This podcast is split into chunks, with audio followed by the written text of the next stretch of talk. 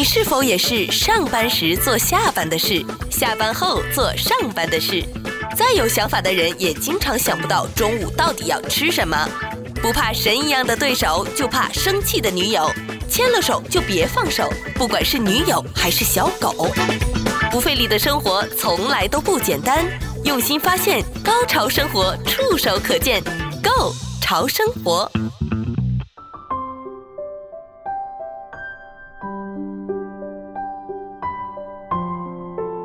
欢迎各位收听《购潮生活》，我是小伟。今天我们的节目特别来宾呢，邀请到的他是疫情下的美国的新移民啊，我们欢迎于天。你好，主持人好，呃，各位听众朋友，大家好。特别感谢你愿意上来跟我们去分享一下，因为你的那个时间点呢，就听起来是蛮尴尬的。二零一九年移民美国。那之后没过多久，大家都现在还在经历的这个新冠疫情就发生了。所以你是作为刚刚从二零一九年疫情发生之前没多久移民来到美国，准备要展开新生活之际，然后又遇到了从国家到城市、从商家到学校的停摆。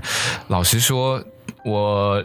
肯定不会觉得这是一个安居乐业，然后展开新生活的最佳的一个时机。你自己怎么看？你在新移民方面的一些预期啦，或者说你本来踌躇满志的，有很大的影响吗？我是二零一九年五月十八号第一次登陆美国的，不管我当时是怀着什么样的心情，抱着什么样的呃美好的愿望，或者做了怎么周密的计划，都抵不过这两年半给我。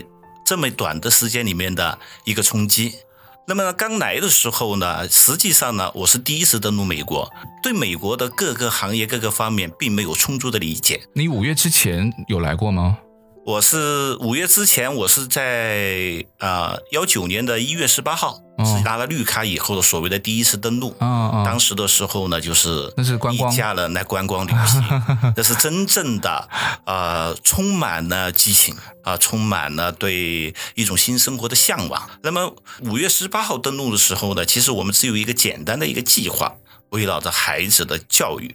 那么我。作为我个人，我移民的最大的一个愿望，最大的一个动力，最希望达到的一个成就，就是给自己的孩子未来一个更好的选择。我不能说他未来有多美好，我只是给他一种可能性。那么我们在五月十八号登陆以后呢，在七天以内，给孩子报好了。初中的下课的课程，然后呢，也找了语言学校，希望他的英语呢能够在近短时间内有一个更快的提高。应该我们叫冬去开学吧，就是每年的八月份吧。那么我必须有用两个月的时间，让我的孩子尽快的适应。嗯，啊，当然呢，在这个过程当中呢，我们对自己也有一个设想，但是呢，以我们这个中年人的年纪，我们心里明白，这个东西不是自己的努力。就能达到你所希望的一个预期的目标的，嗯，这可能需要一些机缘。刚刚提到啊，一切是为了孩子，但是如果展开一个新的移民生活，拿到了签证并且落地之后，它不是一个结束，才是真正的开始。请问，一切为了孩子。当如果父母都不能够有这种安全感的时候，你觉得你会为孩子能够做到什么，或者你能够做一些什么，会让他觉得我为了你，你会感激我？但如果当大人都没有办法让自己安定下来的时候，孩子有跟你去反映过这个问题吗？因为我呢是一个儿子，我一直认为，儿子必须在父亲的。关怀爱抚上长大，嗯，也许对他的性格的形成有一个更好的帮助。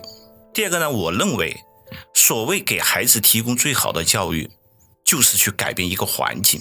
我们要改变一个大的环境，非常的困难。但是如果我们来到美国，我不管，我是这么认为的啊，起码啊、呃，我们所得到的资讯，美国拥有社呃拥有最好的一个教育的一个体系。我觉得把它放在一个更好的环境里，对他的那个帮助是最大的。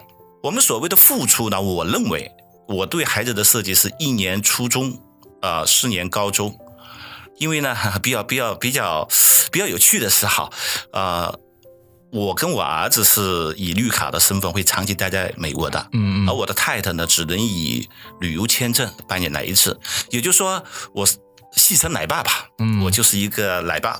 我当时已经有这个心理预期，五年是一个期限，就是说我愿意承担这五年当中的一切酸甜苦辣，或者说也叫做一种人生的精彩吧。我不管最后的结果，嗯、因为我们的习惯思维是什么什么叫结果呢？我的孩子考上了一所心仪的大学，我在美国呃呃又重新找到了一份事业。我觉得这个不是我要的，我要的就是五年跟我孩子共同经历的一个过程。你说你是一个奶爸哈，那我身边其实在美国这边呢，假单亲的爸爸还真的不太觉得有哈。那于天，您是其中的一位，你当初是被安排的，还是说我乐在其中啊？我就要去做这个奶爸？我觉得一个男人呐，可能在只有生了孩子以后啊，他才会顿悟。突然觉得呢，就是孩子是生命中最重要的一部分，他带来的是让一个男人的成长，这是我的一个真实的感受。因为我们小孩呢，在国内的时候呢，大概从四岁吧，就是全寄宿学校，一直到到美国之前，九年时间都是寄宿。他能回家的时间呢，也就是星期五晚上到星期天中午。那个时候我就意识到，他所有的接送必须由我完成。呃，我可以放弃在国内的一切的社交啊，当然呢，我也是啊、呃，有自己的啊企业和公司的人。嗯，那慢慢慢慢慢的，我发现我们周围的朋友，其实很多人的观念都已经改变了，以家庭为中心。来美国以后，这种感触就更加的深刻。我在我周边呢，看到无数的例例子，美国人对家庭的那种付出，那种真情实意的感情。远远超出我的理解，我非常羡慕这种生活。那算是蛮乐在其中了，就是说不是你会被安排啊，这个移民的规规定，或者说家里的安排，你可能就要跟儿子过来这边。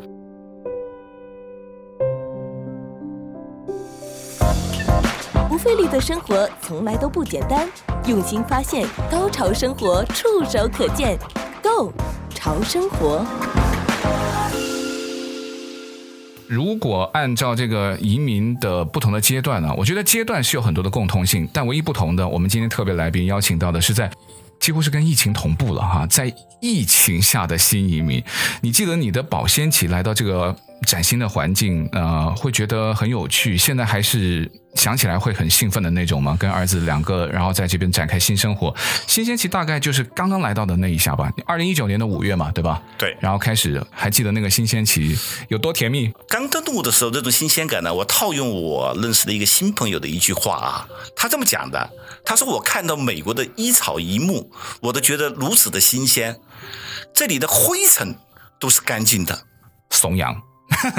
会不会有人跟你这样说？我当时说你，你你是我见过的最大的从美者。哎，真的，但他确实是这么一种感受。嗯嗯嗯。那么我们刚来的时候呢，呃，开的车，然后呢，导航，其实整个东南西北我都没有不是很清楚。那么这种异国的风情、异国的风光，它引入你眼帘的时候，确确实实是充满了新鲜的感觉。再一个呢，因为我们组生活在呃移民呃华人社区，那么呢，实际上我们用粤语用国语就可以去完成大部分的工作。实际上，呃，他对我的冲击并不是特别大。嗯、我觉得，呃，洛杉矶吧，跟我们广州的地理位置、嗯、气候。包括我们华人区的人文的这种变化，实际上是没有特别大的一个区别。嗯，所以我觉得我们会非常快速的融入这里的社会。那么我当时的想法是呢，融入呢其实是两个部分，一个是我刚刚已经提到过，我的主要目的就是给我孩子一个机会。我当然希望他能更快的融入，他的融入其实就是带来了我的满足感和愉悦感。因为他融入的越快，我认为我的付出就值得回报了。你也需要融入啊，可是你的融入是决定了他在美国融入过程当中的一个小的环境。啊、呃，那么我自己的融入呢，在安排他以后呢，第一个呢，就是我去上了一个莫罗维亚的语言学校。嗯，那么在学校的时候，一个班级有那么四五十个来自于不同国家的啊新移民，大家身份不一样，这是我的一个交流的一个方式。当然呢，我们过来的也有同一批移民的好朋友啊，也有我们原来的同学，也有亲戚，包括我孩子的羽毛球队里面，我特别感谢他们啊。嗯，不仅仅给了我孩子一个融入集体的一个环境，同时呢，啊，更多的家长啊，作为他们的前辈，也对我的融入起了一个非常大的一个作用。嗯。那么呢，我一直认为，呃，像我这种成年人要融入的话呢，就是说必须有一份自己的工作。工作的融入感还大流馆是非常的快的，嗯嗯，但很遗憾，当我这一切刚刚起步的时候，我的语言刚刚过关，家里面也安顿下来了，孩子呢也慢慢慢慢适应学校的生活了。在不经意间，他就来到了。那这个就是我们之后聊到的，从三个月或者有的是可能四个月开始吧，到这一年为期的这个失落期。呃，不管有没有疫情啊，很多人都说啊，这段的期间就是在新鲜期过后呢，慢慢会感觉到一些失落，因为你该看的地方看了，呃，该吃的吃了，该买的买了。好了，那看景就不如听景，然后突然就发现呢是什么？就说，诶，向往了多年的事情，好像没有预期的种种。那这个关键的时期。最特别的是，于天你还就经历了疫情，所以本来就是一个新移民的失落期。好了，再来一个不期而遇的这个疫情，那段期间，我想你有放弃过吗？或者说你，你还记得那种挣扎？虽然疫情到目前为止都还没有完全的结束。您刚刚的总结特别的到位，我相信呢，大部分和我一样的呃新移民呢，都经过同样的一个阶段。我用半年的时间经历了呃喜悦、焦虑、迷茫。慢慢慢慢的，似乎已经看到一点希望了，就是把自己的生活和孩子的教育，已经慢慢慢慢的走上一个所谓的一个正轨的时候，疫情呢就这么突然爆发了。当时我记得很清楚，大概在二零二零年三月十六号的时候，洛杉矶就是叫做 lockdown，对，孩子呢就不能返校了，因为当时学校的通知呢是说两个星期，那么我们认为。按照医学专家的一个观点啊，顶多就是一个两个星期，大不了一个月，这病毒不就消亡了吗？等到四月二十号的时候，大概过了一个月，我心里非常清楚，因为我的孩子是四月份的生日，也就是说，对我们的孩子来说，他的青春期是最重要的一个转变期的时候，撞上了疫情。我那个时候呢，非常的焦虑，非常的焦虑，呃，大概在晚上的时候吧，大概经常会失眠。你们会吵架吗？啊，因为我们家只只有儿子跟我两个人，我们觉得彼此珍惜，我们从来不吵架，吵不起来，那也是我一个特别的。我我我可以这么讲吧，我们小孩从小到大，我跟他从来没有发生过激烈的所谓的冲突。我觉得他还是呢，我挺感激他的，就是说他特别懂事。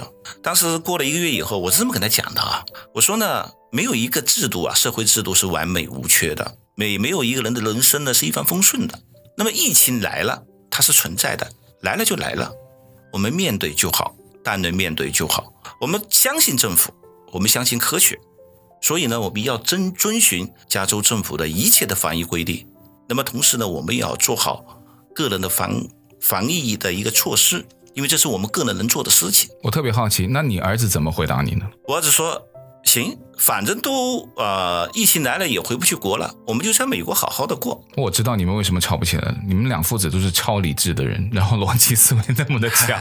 您说的对，我的是，我经常跟我儿子讲，我说呢，我们两个人一切以逻辑思维，我们家缺少点欢乐的气氛，妈妈来了就好了，有得就有失了。对，家里面有说就有笑了。嗯，那你既然提起妈妈，那那个时候您太太她的那个反应应该会蛮左右到你吧？尤其是我们刚刚说到那个又是失落期，又是疫情最高峰的时候。那个时候我太太在国内，她所看到的信息，我我不用讲，大家都知道的。不对等，或者说呃，反正啊，我们都懂的。她每天开口的第一句话就是：“你还好吗？一定要注意安全。哦” 你们两个人还好吗？这种我认为啊，呃，母爱的这种过度的关心，让我有的时候心里心都要碎了。因为那个时候我我也看不到未来，我也看不到希望。你有跟她说吗？你说我我其实也这样子吗？但是我从来，我跟我太太说了，我不会把我的焦虑告诉你，因为你远在大洋的彼岸，你是解决不了任何实际问题的。可是你可以跟他沟通，最起码让他知道，其实你的心里有起伏，就是让他觉得你是一个正常人。我不需要，你不需要吗？我跟他说，这些东西是我承担的，因为决定来美国是我决定的，决定用五年的时间带孩子也是你的决定。我当时根本就没想到我需要我，当然太太来是一个很好的一个帮助，当然要看他自己的生活的一个安排。那么呢，我跟我儿子讲完以后呢，我们就重新开始。怎么重新开始呢？我们只是把自己的生活放到了网上而已，我们只是把和社会的交流和交往变成了不能亲身经历而已。所以从二零二零年的四月二十号，我特别记得这个日子，因为没几天就是我孩子的生日嘛。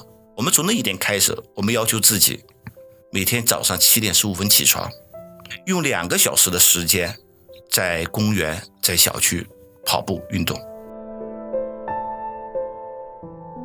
人生有时就跟香菜一样，什么都没做也会被讨厌，一成不变往往比善变更来得讨厌。人生就跟手机一样，无时无刻要充电。睡到中午起床的好处就是可以省下早餐钱。不费力的生活从来都不简单，用心发现，高潮生活触手可见 Go 潮生活啊！其实那个时候出门的相对是安全的，基本上所有的道路都是空空的，都没人。对，公园里是没有人的。你想想看，这种情况下，实际上。是安全的，而且这个也不违反政府的规定。政府有规定的，在公园里面可以从事野外的呃运动和跑步的一个运动。那么呢，孩子在家里面不能穿睡衣，你必须像上学一样齐齐整整的坐在电脑上去上你的网课。你可以去安排自己的时间，但是晚上十一点钟必须熄熄灯睡觉。除了不能。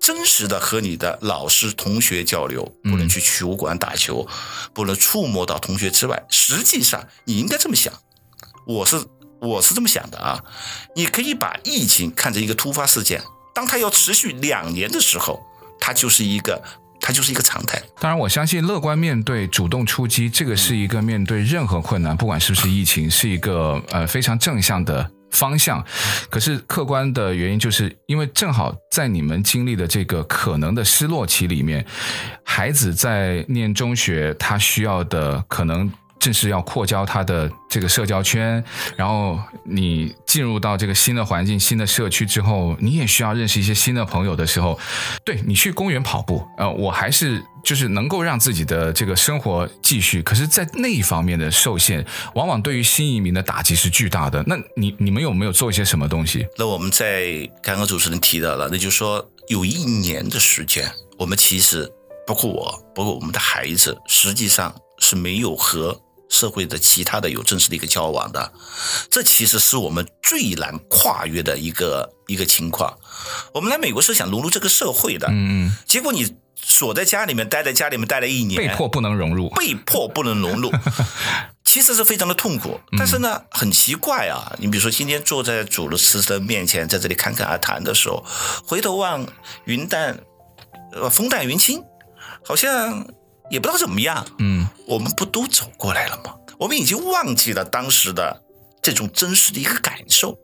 然后呢，我觉得美国的那个抗议呢，我不敢下一个评论啊，因为从呃学区里面呃八月二号开始正式开学以来的所有的措施，我先想一点，我只看我们的美国政府是怎么对孩子的。学校里面既能改开放，我就认为。他们对疫情的把控应该是心里有数的。那么，刚刚主持人刚提了一个问题：我们中间有没有过念头放弃、放弃，或者回国去做一个简单的一个一个呃叫回避吧？嗯，确实有。那么，我太太呢，曾经打电话，包括她来了以后，告诉我们。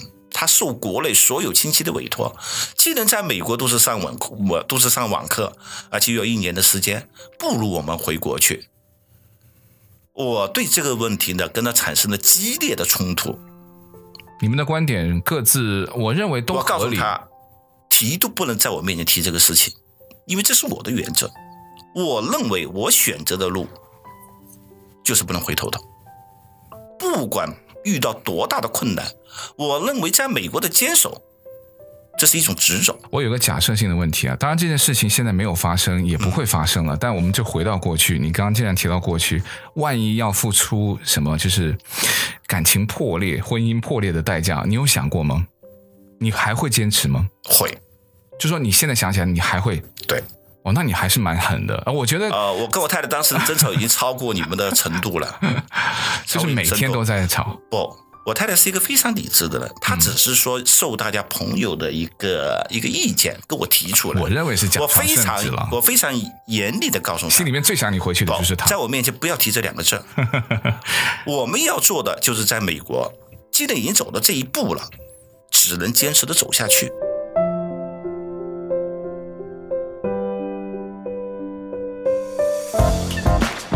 的生活从来都不简单，用心发现，高潮生活触手可见，Go 潮生活。那你刚刚提到这个阶段呢？其实如果对于正常没有疫情下的新移民呢，我们刚刚提到这个低潮期，因为他已经开始要融入了嘛。其中有一个环节呢，就是要获取一些你所在社区啦，或者说你生活啦、出行啦，还有工作方面的各种的资讯。你记得在当时那种疫情如此特殊的情况之下，你怎么去获取一些资讯呢？你还记得你有做过一些什么东西吗？哎，我当时第一件做的事情就是跟我太太讲。我删除一切中文的自媒体，我、哦、把自己逼到绝路去了。因为我知道他们给我的信息是不对的。我有个简单的例子：如果你每天去看我美国发生了多少交通事故，嗯嗯，然后呢，你每天去警察局问有多少刑事案件，嗯，你每天给自己都是负能量，你一定会在刚刚主持人提到的这种焦虑和迷茫当中，让自己变得越焦虑越迷茫。你可以说我是精神安慰法，嗯、但是我需要有。正确的力量来支撑我，嗯，这是一种信念，因为我已经很难受了，而你还在告诉我你应该更难受。那个方法是支撑你义无反顾的一个非常重要的措施。我刚刚问你啊，你要获取什么资讯？那么你反而采取是封闭一些资讯。一个是封闭，我刚刚讲的意思就是说，封闭一切我认为的负面的、不积极的因素。那么第二个呢？就是说很幸运，我在这里呢特别感谢一位朋友，就是我刚刚开玩笑说的，嗯、呃，美国的灰尘都是没有污染的，都非常干净的那个朋友。他呢主要是在码头做那个日用百货的批发。哦，那么疫情到现在，他的工资是没有一天停止过的。嗯，他对我非常的好。啊、呃，疫情期间呢，他还在美国生了一个呃男宝宝。在这里我也祝贺他，希望他听到的时候知道你说的是他。他应该知道我说的是他。然后呢，他大概到目前为止这一年半的时间，他基本上每个星期吧，都跟我通一次到两次电话，每次交流半个小时，呃，讲讲中国发生的一些情况。因为毕竟我们的家庭和我们的事业都是目前来说还是在我们的母国。然后呢，他也讲他在美国看到的一些事情。我大概在疫情期间每一个月吧。我都会受邀去他的公司去看。那么，当我们开车经过美国的各条高速公路的时候，你会感觉到这仍然是一个生机勃勃的社会。我当时的感觉就是，大概在二零零零年六七月份的时候，大概整个路面的交通情况其实和路疫情前并没有特别大的区别。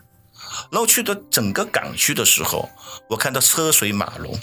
整个公司的运，整个我们叫做交通系统的运输吧，我觉得是没有影响的。